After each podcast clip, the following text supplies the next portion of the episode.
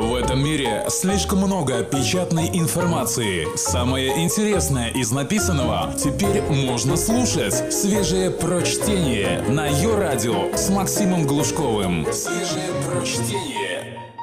Сказки на ночь от самых популярных микроблогеров России KermlinRussia по мотивам произведений главных СМИ России.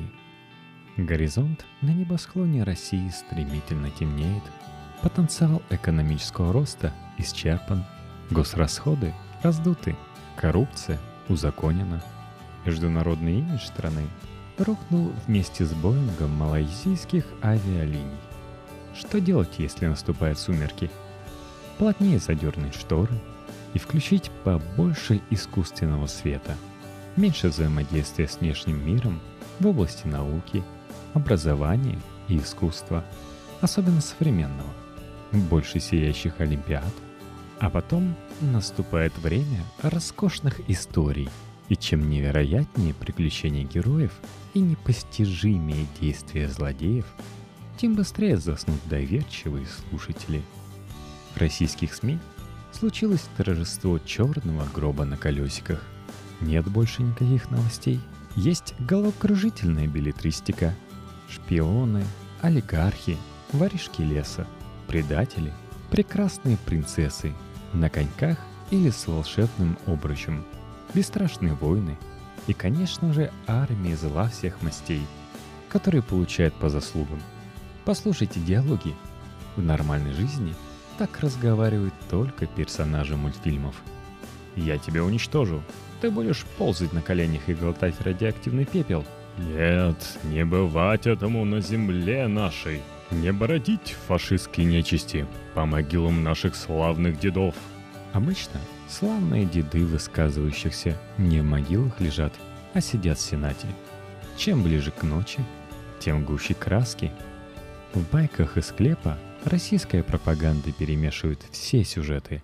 Классические и современные, до которых дотягивается память.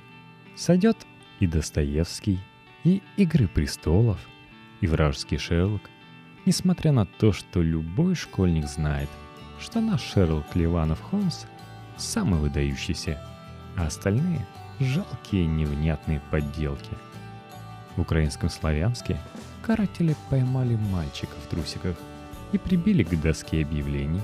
Двое держали, один прибивал. Сделали два надреза, чтобы быстрее кровью истек — Дейнерис, бури рожденная, не смогла на это спокойно смотреть и напустила на Киев своих драконов, которые по дороге сожгли гражданский самолет. О нет, гражданский самолет. Ну как же так?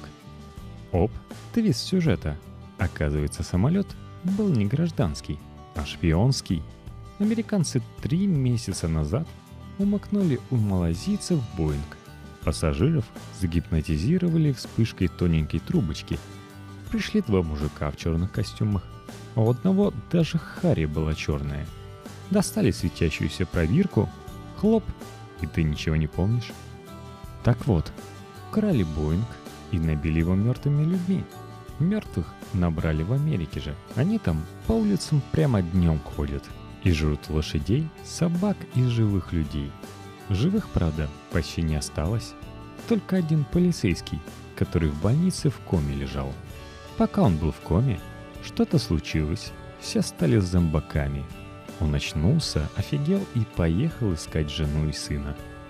Боинг с мертвыми людьми отправили лететь над Украиной, а управляла самолетом компьютерная программа «Саманта» с голосом Скарлетт Йоханссон.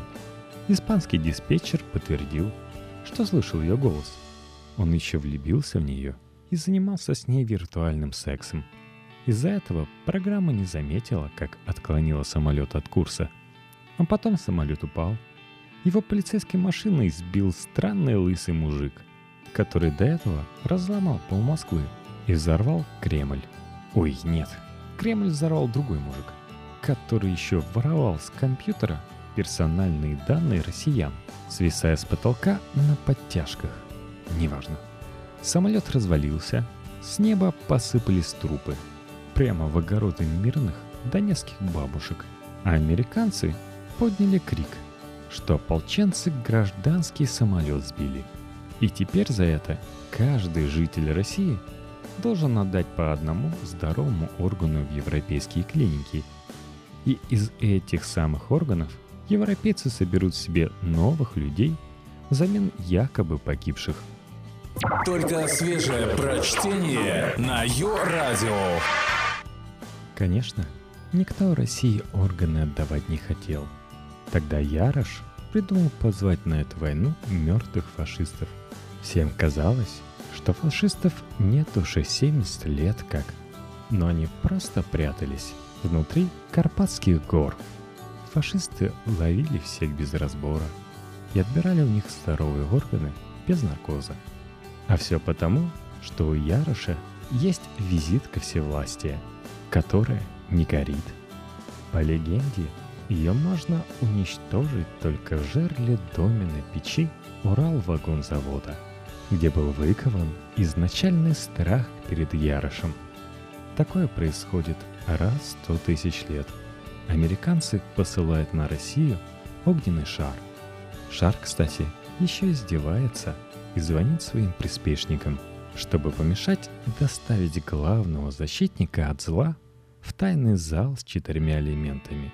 Главный защитник летел в Россию из Польши на самолете, но его подбили монголоры – Никто не выжил. Нашли только перчатку, сжимающую ручку чемоданчика. И вот секретной лаборатории Роснана взяли эту перчатку, положили в барокамеру и восстановили из информации ДНК главного защитника. По телевизору показывали, как он лежит внутри, такой сильный, красивый, почти без одежды.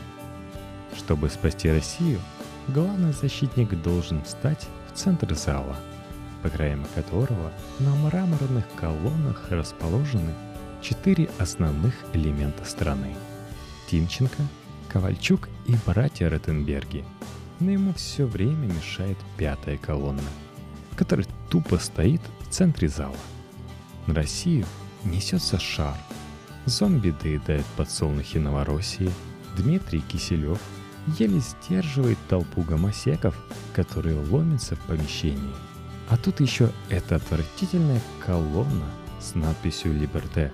Политологи не решаются делать прогнозы, но мы знаем, что в конце концов главный герой победит Либерте и воссияет мощными серебряными лучами –